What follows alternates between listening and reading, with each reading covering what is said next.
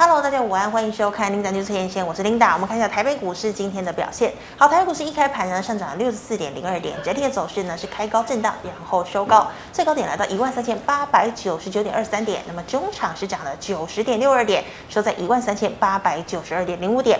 好，我们看一下大盘的 K 线图哦，昨天呢收了一根红 K 棒哦，量能呢是来到了两千三百亿。今天跳空开高收一根小红 K，不过量能急速的萎缩，今天的量连一千八都不到。今天的能量能呢，只有一千七百五十四亿。好的，我们来看一下今天的盘面焦点。好，有小非农之称的 ADP 呢，也公布了九月份的这个就业数据，哦，是增加了二十点八万人，优于市场的预期哦。那本来呢，大家还在想，哎，这个劳动需求放缓，联准会会不会转向鸽派升息？那这个现象呢，似乎可能要落空了。我们可以看到呢，这个美国哦，道琼呢，中场是下跌四十二点，纳指呢下跌零点二五个百分点，费半则是逆势收红零点九四个百分点。那么昨天也跟大家报告哦，OPEC 成员国在维也纳开会，那么开会完结果也出来了，他们决定呢，从十一月起。开始每天减产两百万的这个原油哦，两百万桶的原油哦，那无疑也推升了能源还有石油的价格。那我们知道冬天快要来了哦，这对欧洲来说呢，可能是一场灾难。那么对全球来说呢，通膨就没有那么容易打下来。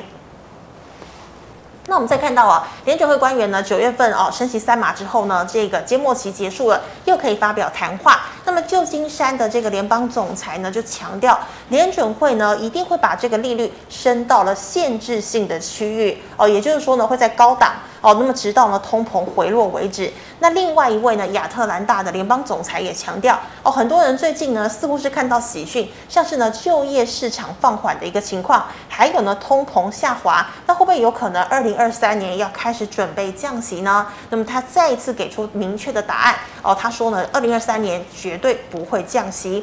那我们看到美元指数在上上周来到高档一百一十四。后来稍微回落，回到一百一哦。那么从昨天开始呢，美元指数又再度回升到一百一十一。那么欧元还有英镑则是双双的回落。好，我们看到哦，美股拉回，那么台积电 ADR 上涨，费半是小涨。台股早盘开高哦，延续了台股轧空手、轧空单以及轧借券的三轧走势。但联发科涨势指与货柜三雄股价一同回落，所幸呢，电动车概念股 IC 设计。瓶盖以及制药仍然维持强势哦，维系盘面的人气。那么今天金元双雄呢，扮演稳盘的角色。好，加权指数开高震荡，指数尾盘再看到货柜三雄股价跌幅收敛之下，就会呃就看到再度的拉升了。那么今天第一条呢，要跟大家哦，我们来看到第三季呢电动车销量佳。那么 Tesla 第三季交车量创新高。好，GM Motor 呢创单季哦销售新高。那么 Ford 福特呢九月销量年增近两倍。Rivian 刷新了季度产量的记录。好，那我们再看到呢电动车充电桩概念股，像是 ASKY、飞鸿、台达电、康舒、建和新，今天都是大涨的。苹果新机 i 十四热卖拉货强，瓶盖九月营收看俏，但个股涨势哦都不一样哦，像是鸿海、华通涨势就比较弱了。那像大力光、台郡、南电、ABF 三雄，今天股价则是劲扬。好，制药股股价回升，合一、北极星、台药、智勤、哦、中化生今天涨幅都超过两个百分点。最后我们看到半导体股呢，以 IP 股全面走阳，世新、创意、力旺、智原涨幅都超过四个百分点以上。那么 IC 设计并没有受到联发科走弱的影响，哦，像是迅捷、九阳两档涨停。那么类比科、安国、普成、细创、凌阳涨幅呢也超过了两个百分点。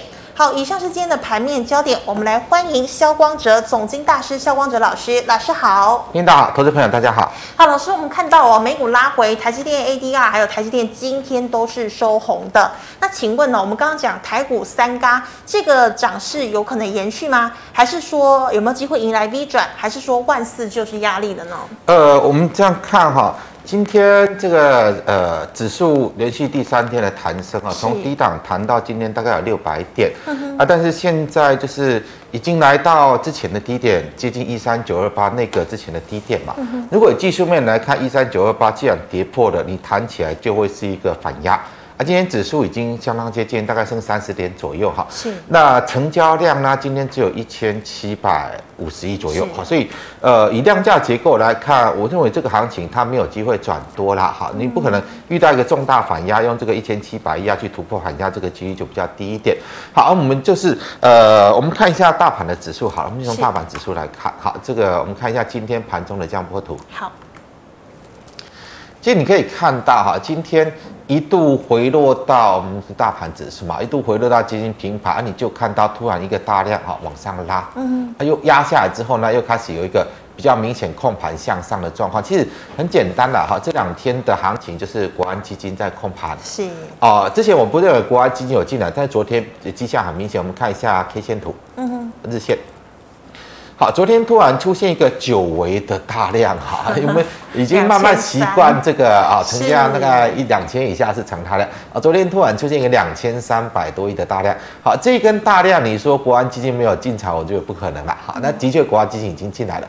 好，那国安基金进来，如果说以今天来看的话，啊，我们刚刚看到盘中江波图嘛，哈，你看到今天一回下来啊，我们看一下江波图的状况，我们刚刚已经谈到。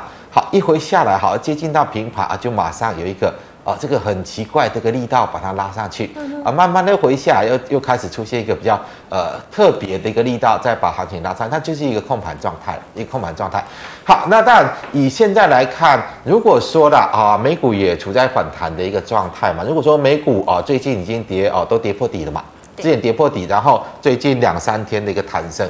如果美股还在处于弹升的阶段，那当然市场卖压不重啊，卖压不重呢啊，国安基金就可以继续的在这边维持住台股，把它做一个拉升啊，做一个持续性的一个反弹。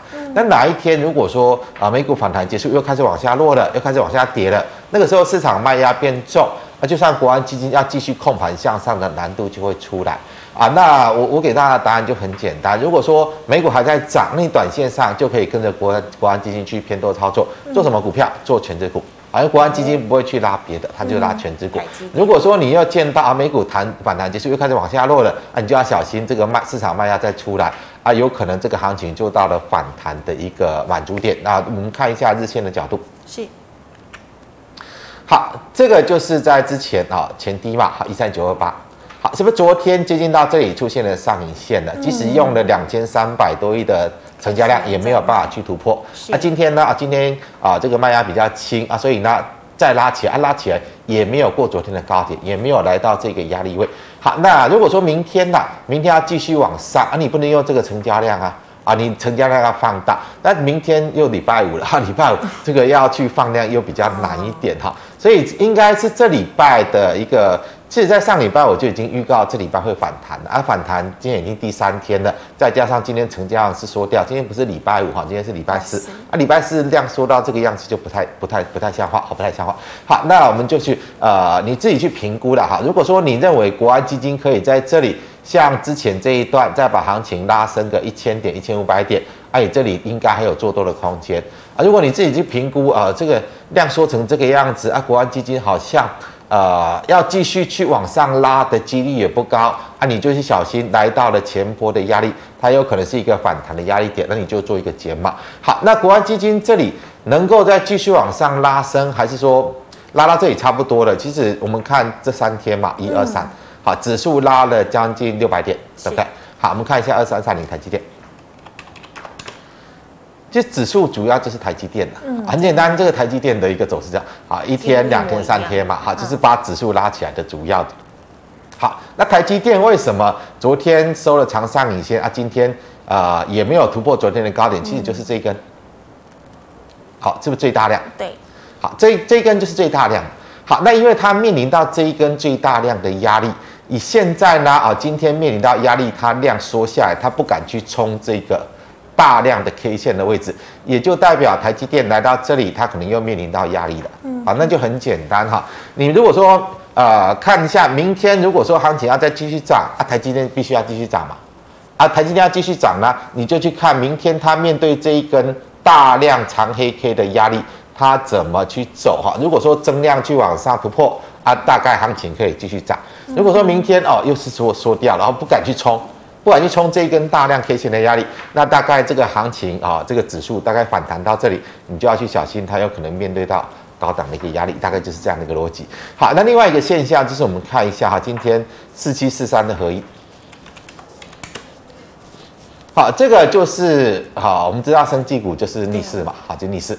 好，前两天的反弹，其实生技股没有表现，对不对？啊，今天为什么转强？为什么转强？它可能代表这行情到这里，好，可能指数要在上行的几率不高，有可能它面临到反弹结束要转弱，所以生技股又在转强。如果说明天呢，啊，生技股继续强，啊，你就要小心会不会行情又已经反弹到压力，又要再转弱，好，这也是一个观察的现象。所以就明天来看的话，我想在多方指主要的观察指标就是在生技，啊，生技你就看这一档指标股合一。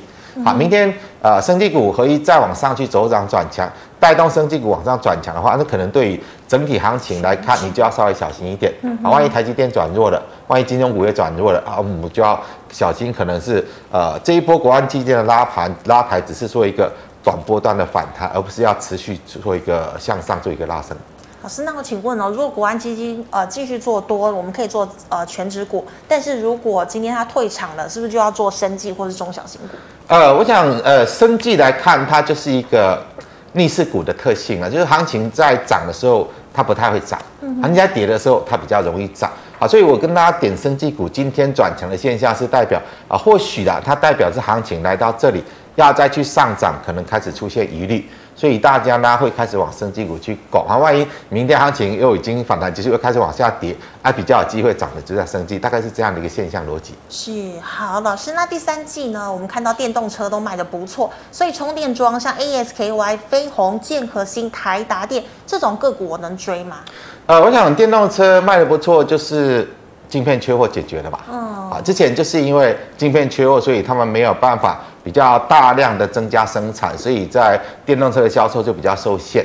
啊，现在呢，因为晶片缺货的状状况解决了，所以我们如果说以电动车来看呢，充电桩它当然是一个题材啊。例如说，我们我之前跟大家谈到，其实电动车它不是什么新的商机，啊，它只是替代效应。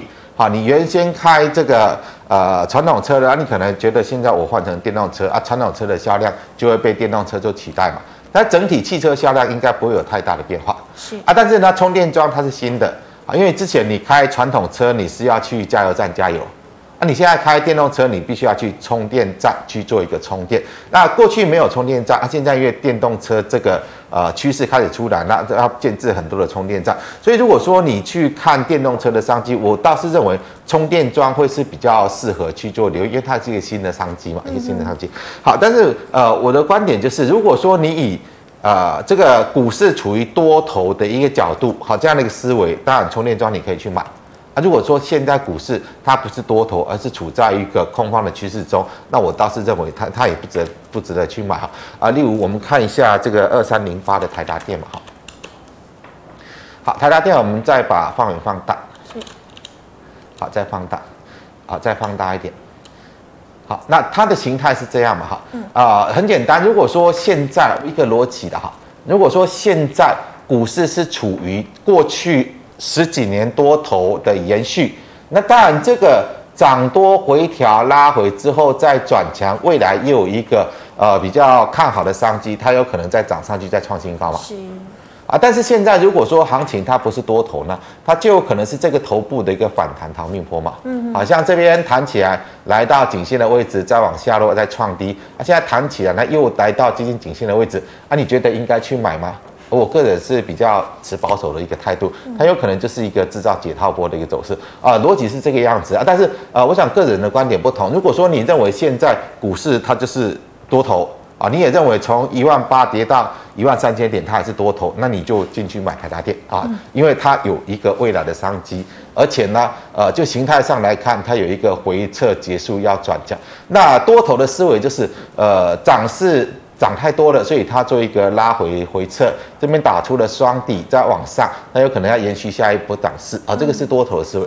呃，如果说偏空的思维来看，它这些头部完成之后啊，反弹来上测这个头部颈线的位置，啊，有可能反弹结束，它要延续空方的走势。这两种思维就是你自己去做思考，大概这样。是的，好，老师，那我们看到瓶盖呢，九月营收呢都表现不错，但是呢，涨势和跌势也是分歧的。老师，你认为瓶盖股还可以续强吗？呃，瓶盖股，我认为今年苹果的走势已经跟过去不一样了哈。而、嗯、去年呃去年之前，苹果只要发表新机都会大涨一段。啊，但是今年苹果并没有。啊。当苹果呃走势跟过去来看是异常，因为今年苹果发表新机是之前是大跌。是。啊，大跌一大段，发表新机之后弹个两天，弹个两天之后又开始往下跌，又去破底，所以它已经面临到苹果已经很明显的代表美股它不是多头，啊，美股那不是多啊，台股要自己走多，那就另当别论，很国安基金可以拉到台股自己走多，我也不知道啊，但是美股它不是多头。好，那如果说苹果主要的平盖股要怎么涨？啊，你苹果不涨，平盖股要怎么涨？我想这是基本逻辑嘛，哈，基本逻辑。好，那苹果现在来看是一个比较偏空的一个状态。那但是以红海来看的话，其实它是比较处于区间吗？区间啦，哈，因为过去十几年人家都涨一倍、两倍、三倍啊，它也没什么涨到，它没怎么涨到。所以呢，现在如果说人家要泡沫要修正。其实它也没有什么泡沫状态可以去做修正，那我认为红海是一个区间，还是一个区间。好，那啊、呃，例如说这个瓶盖股，还有像大力光，呃，大力光啊，对，三零零八大力光，啊，这几档比较代表。这大力光的走势它还是一样嘛，它就是一个空头趋势没有改变的啊。另外是大家比较有人在做的是三三四零六的一金光嘛，是。好，投资人比较多人在做的是三四零六一军工。好，如果说。苹果现在如果是一个多头了，啊，疫情光会走成这样吗？它又破底耶，嗯，要破底啊！如果是这样的一个走势，我不知道大家在期待什么啊？连发表新机啊，市场说哦，这个销售的状况多好又多好啊，又缺货了，然后要追加订单了啊？为什么郁金光会走到破底？这个你就要去小心哈，就要去思考，稍微要思考一下，会不会它是一个空方趋势，没有改变，没有因为今年苹果推出新机这个利多。就让它止住跌势转强，反而在破底的话，那代表可能它的趋势并没有改变。好，大概就这样的逻辑思考。老师，那窄板呢？呃，窄板的部分其实呃，这个对南电吧，哈，南电，南电我之前跟大家谈过的哈，因为我们再把 K 线放大一点，好，可以的。好这这个位置它出现一个连续的低档放量啊，再跌一波下来，我认为它应该会反弹呐。嗯、我在之前就跟大家谈，虽然南电很弱哈，从六百多一路跌到两百也没什么弹到，嗯，但是现在呢，再往下落的过程，我倒是认为蓝电在跌的空间有限，之前就跟他谈到，所以你短线可以寄望它弹起来哈，到这个比较压力区间，好，在这边比较原先的压力区间，好，这边就算要要死了。要死也要喘口气，要简单讲，就算他要死要喘口气。他短线应该有机会稍微弹到这个压力位，啊，要跌再跌。而短期呢，我是认为，呃，如果以这个窄板来看，是比较具备一个反弹的机会的。嗯哼，那老师，南电之前最高来到六百多，跟台积电差不多，你觉得这个都是呃炒热的题材，以后不太可能有这个机会？哦，不太可能啦，嗯、因为这个位置它本益比超过一百倍嘛。啊，这种状况就是一个泡沫啊。嗯，啊，现在只是把泡沫还原回来啊。好，那以今年来看，呃，台积电现在我们如果说以十年期公债殖利率来看，未来突破四趴是必然吧？嗯，是必然。好，那现在的一年期债券殖利率就是已经四点一、四点二了嘛，已经超超过四趴了。嗯，啊，我就一个很简单的逻辑嘛，哈，呃，我们看一下二三三零的台积电。好，这个位置啊，你认为外资会开始反手买进台积电吗？啊，你去想一下。好，这个位置台积电股息殖利率多少？两两三趴吗？哦，大概二点一、二点二。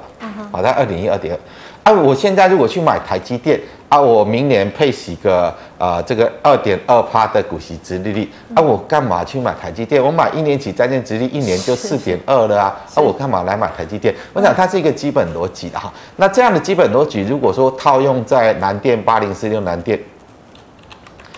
啊，南电今年大概，呃，看一下，大概十，我们看一下南电的获利。是。嗯，等一下。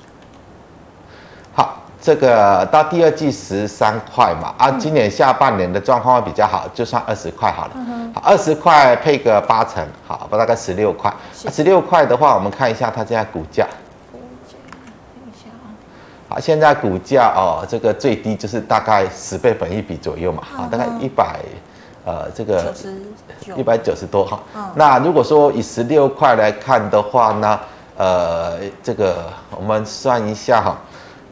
如果是一百六，就是呃十趴嘛，啊，我们乘以二就三百二嘛，三百二就是五趴嘛，所以我是认为它再回到这个位置应该是蛮合理的，蛮合理。就是说它来到殖利率五趴，至少这里你去买南电比去买这个。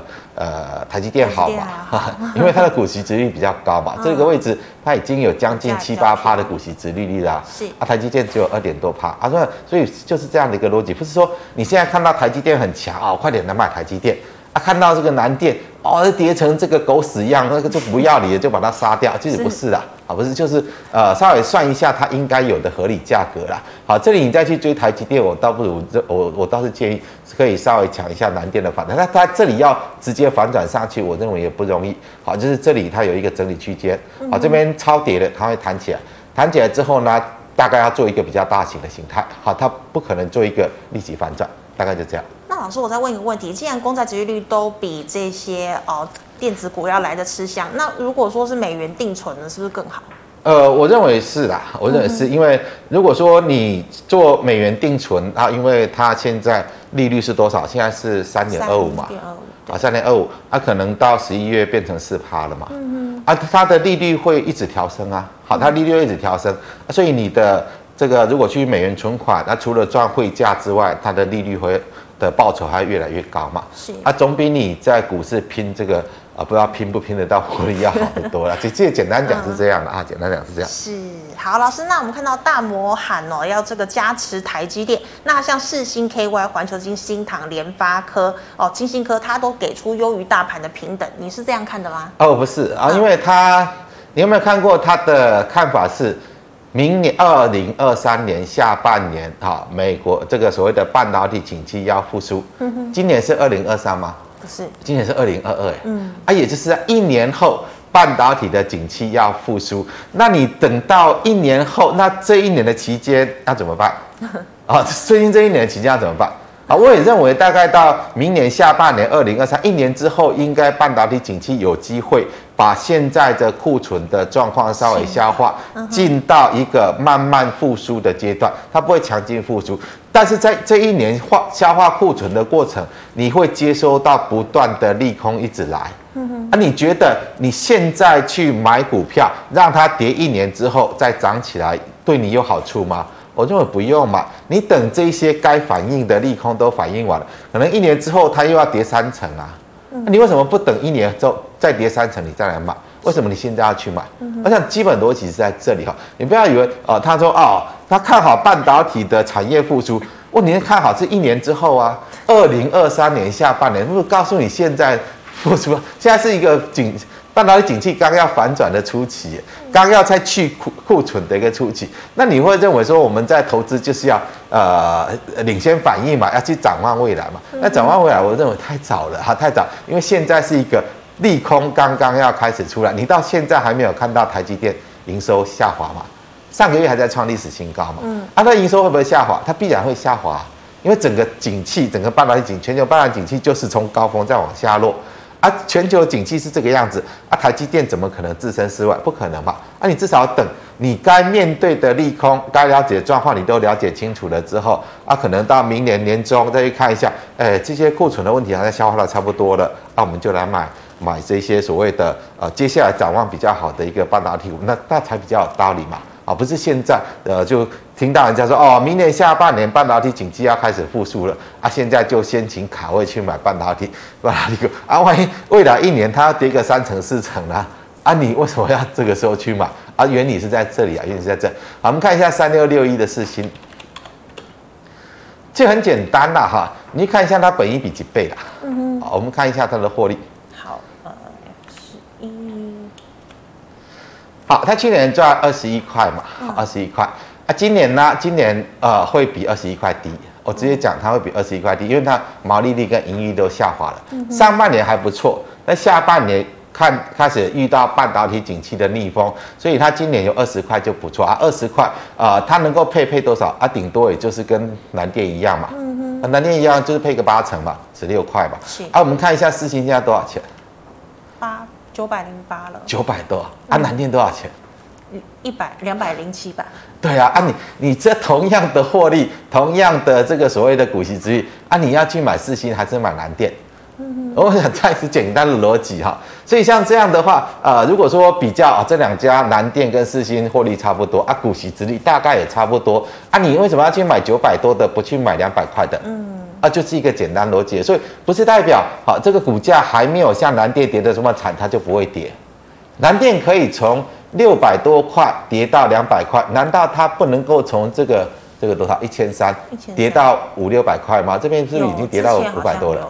啊，对呀，啊，现在弹起来，是不是代表它已经好转？其实不是啊，它这个代表有人短线在炒作它嘛。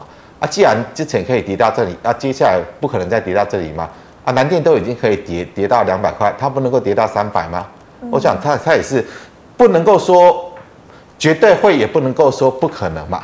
啊，就是以现在整个投资环境就这样啊，啊，你就是利率不断的高升啊，现在美国定存利率三点二五，嗯，啊，再过一年呢，啊，可可能到五趴了，啊，五趴的时候，啊，你这个股息殖利率剩多少啊？啊，你至少要接近五趴嘛，啊，接近五趴，啊，接近五趴，这个价位要到哪里？啊，你自己稍微算一下，啊，自己稍微算一下。是好，以上呢是光子老师回答类股的问题。观众朋友其他问题记得扫下光子老师 Light。我们来回答赖社群的问题哦。第一档哦，这个血红概念股二三八八的威盛，老师怎么看？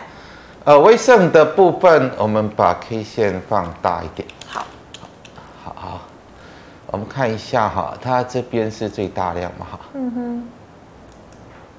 好，这一大量之后，它这边创高嘛，好，量价背离创高，所以它的头部已经确认，嗯、这边弹起来应该要卖，嗯，啊、呃，大概这根 K 线的下缘，红 K 吗？哎，它这个是走上缘哈，嗯，稍微点一下位置，啊，简单来讲就是这根最大量 K 线的下缘呐，是，啊，这一根我们再把 K 线再放大好，好，来等一下，啊，再说一点。好，现在放大，再放大一点，好，让大家看清楚，就就这这个位置啊，这个位置，好，这个是最大量 K 线嘛，好，这个下缘的地方，为什么昨天来到这里长上影线？因为面临到这根大量 K 线的压力，好，这边短线上再来到接近昨天的高点，应该都要卖，好，因为它已经有一个头部完成的现象，啊，接下来你就要小心，万一它真的破线，就会开始启动一波跌势。嗯。是的，好，老师，那再请问哦，六一零九的雅元成本十五点五哦，那它三张昨天两两天上涨爆大量，今天交易量差异很大，怎么看？呃，这个走势来看，它还没有到高点，嗯哼，它还没有到，因为呃，我们再把 K 线放缩小，放远放大，好，这个是最大量嘛？是，好，最大量，好，最大量它应该不会是最高点，就代表短线上这一。当股票的炒作的气氛还没有结束，好，那你就去看未来它有可能会创高，嗯，创高之后呢，如果说量价背离创高，那这是一个卖点啊。如果你在里面的，你把昨天大量 K 线的低点设为防守点，嗯，好，没有破之前，那你就抱着，抱到等它创高量价背离去卖。如果呢它跌破，那你有获利的你就先走，好。如果说这边这个最大 K 线在跌破，它就会形成这个 K 线就是反压嘛，嗯，那今天还没有跌破嘛。还没有跌破，你就以昨天这一根最大 K 线的低点作为防守点，大概就这样。老师，那今天是进场点吗？今天我我不能够确认它是不是进场点，嗯，因为这档股票这个也是一个炒作啦，就是呃它是做这个所谓的呃电源供应器嘛，啊电源供应器它是一个小众小众产品，这、嗯、小众产品其实它的获利跟这个所谓的营收获利的表现也都不好啊，如果算本一比，这个也是没有什么。没有什么去做期待啊，就是既然短线上有人在炒它，那你就以炒作性。我个人是不会去操作它，但如果你已经在里面了，就是这两个原则。好，昨天这根大量 K 线若是跌破了，那你就要走；没有跌破之前，你就就继续留着，等到它创高量价背离的时候去做卖出。是，好，老师，那请问六一三三的金桥你怎么看？呃，金桥这个已经炒作结束了，束了因为这个连接器的嘛，嗯、而且是一个比较。呃二线的二，这算到三线去的，它就是一个比较冷门的股票，人家做一波炒作。我们看一下啊，这个是最大量嘛？嗯。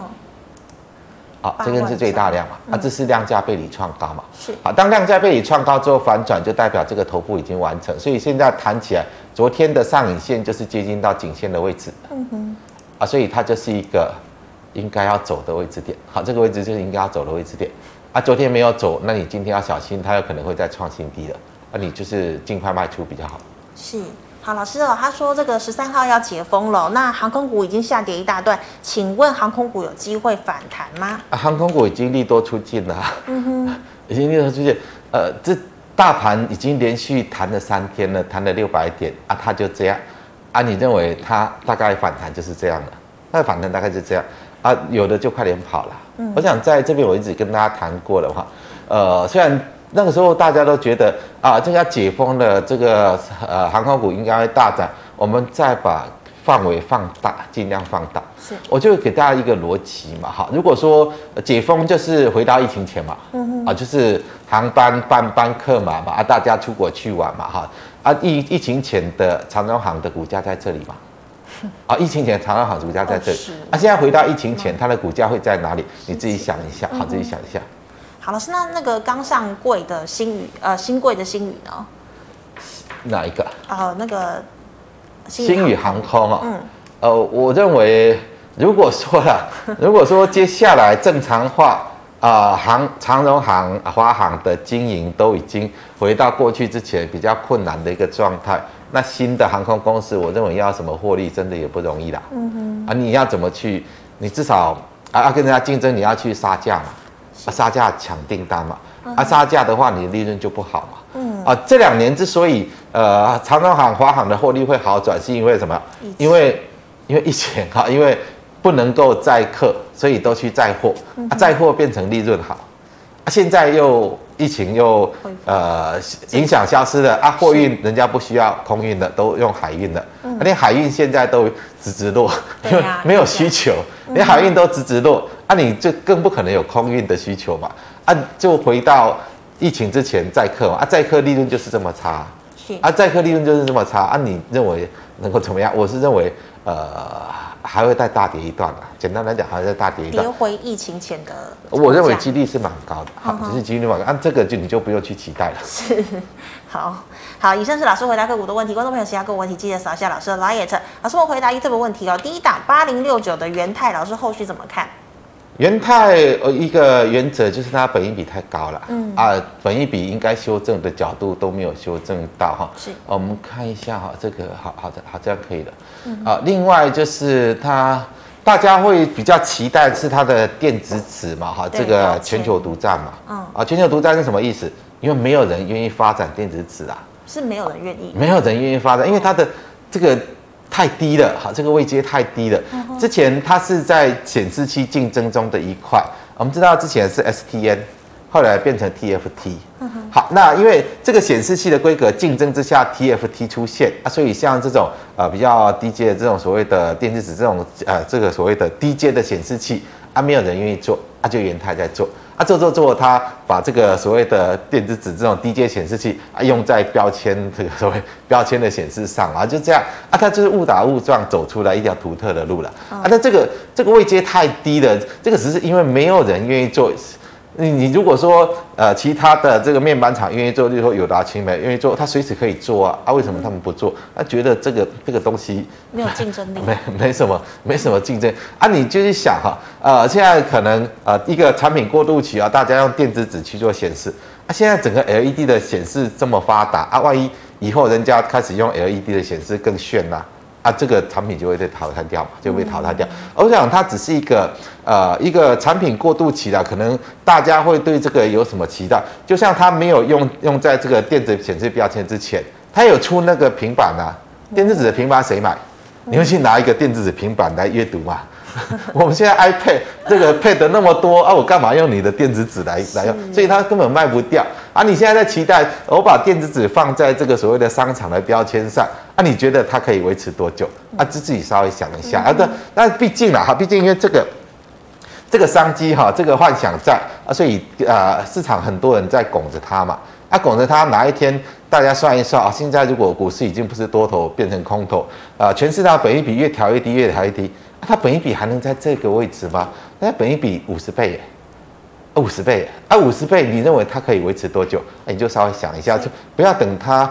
大家已经觉醒了啊！当市场本益比一直调下来，它开始反映应有的本益比，那个时候股价大跌，那个时候你再要去反应，可能就太慢。所以老师，你觉得 你觉得它会 补跌？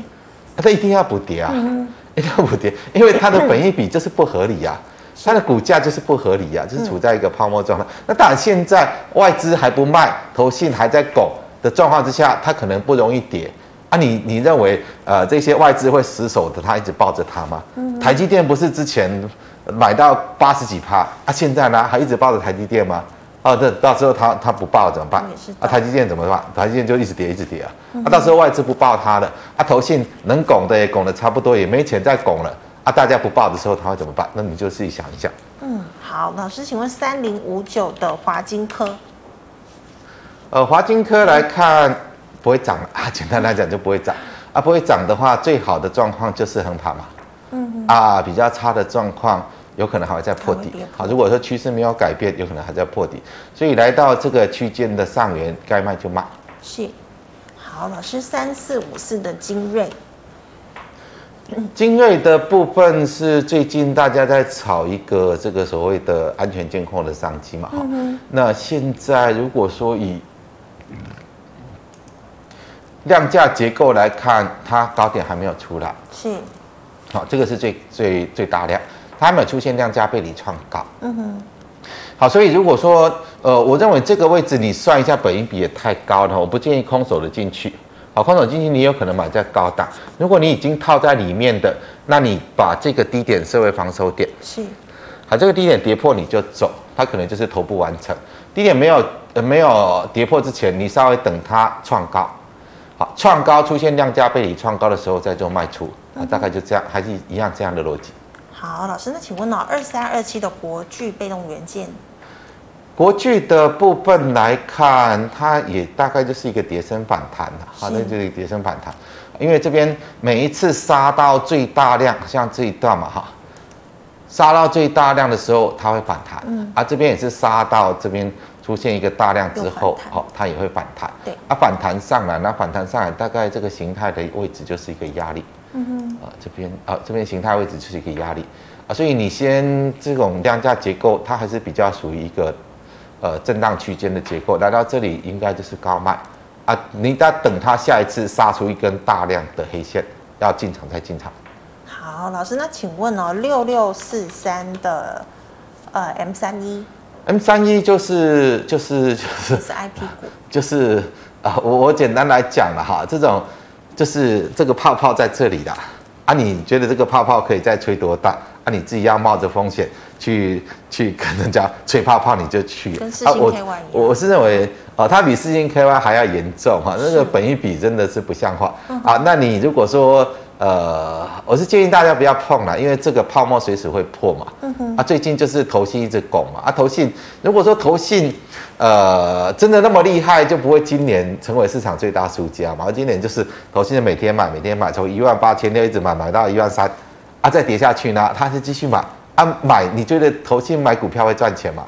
会赚钱怎么会从一万八千多 买到一万三千点？好，那投信其实今年你去留意一下吧。那种，例如说六一零四的创维嘛，嗯，